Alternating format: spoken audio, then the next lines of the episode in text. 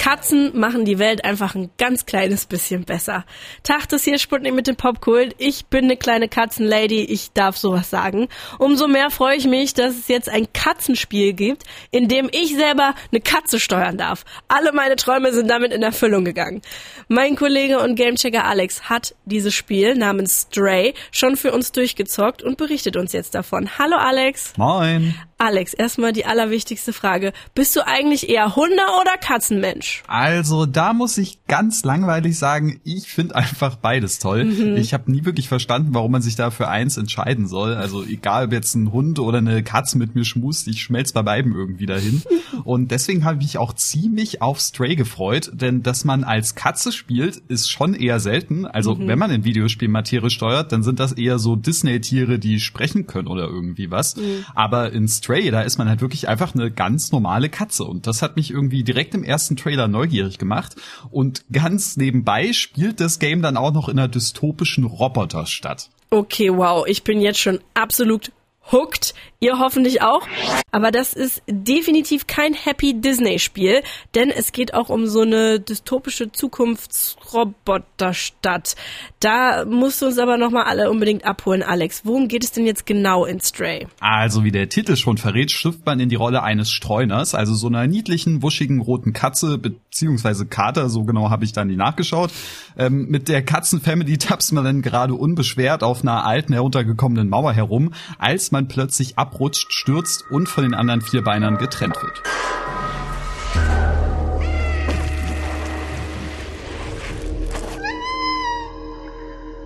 Als man dann wieder aufwacht, findet man sich in einer scheinbar komplett verlassenen, menschenleeren Stadt wieder. Alles ist irgendwie dunkel, bis auf ein paar Neonschilder und ziemlich heruntergekommen. Man trifft dann aber auf die freundliche Robotrone B12, mit der man zusammen wieder aus der düsteren Stadt fliehen möchte.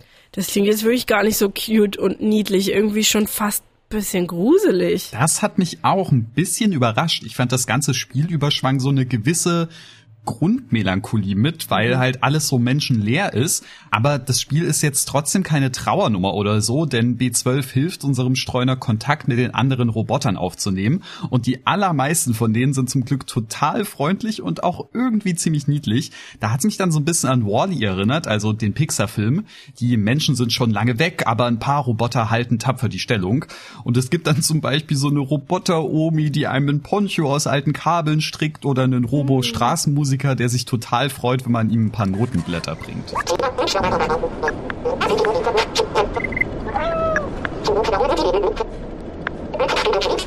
Und du hast dann ganz viele dieser kleinen, super herzigen Interaktionen. Oft zeigen dir dann auch ein Smiley oder ein Herz auf ihrem Display, was quasi ihr Gesicht ist, an. Und das ist alles so, so cute. Ich war die ganze Spielzeit über hin und weg. Und trotz diesem etwas melancholischen Vibe hat das Spiel dann auch noch so eine hoffnungsvolle Stimmung in mir ausgelöst.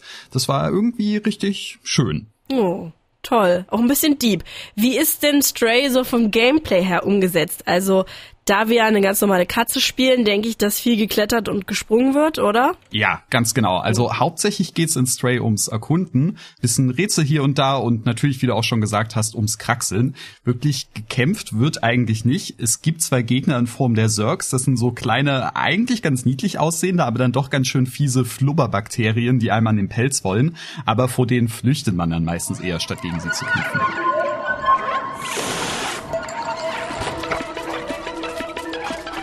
Das sind dann auch die wenigen bisschen stressigeren Momente im Spiel. Ansonsten geht's in Stray nämlich eher ruhig zu und es ist nicht besonders fordernd. Es gibt so ein, zwei Rätsel im Spiel, die ein bisschen kniffliger sind, aber ansonsten geht's hier eher um die Atmosphäre und die Geschichte. Mein Kollege und Gamechecker Alex ist bisher sehr begeistert von dem Game. Das hat aber auch schon ganz schön viel damit zu tun, dass es hier um eine niedliche Katze geht, oder? Also ganz ehrlich, das spielt schon eine große Rolle und ist auf jeden Fall so ein unique selling point von dem Spiel. Das hatte mich auch direkt in den ersten fünf Minuten, als die Einblendung kam, dass man auf Knopfdruck miauen kann.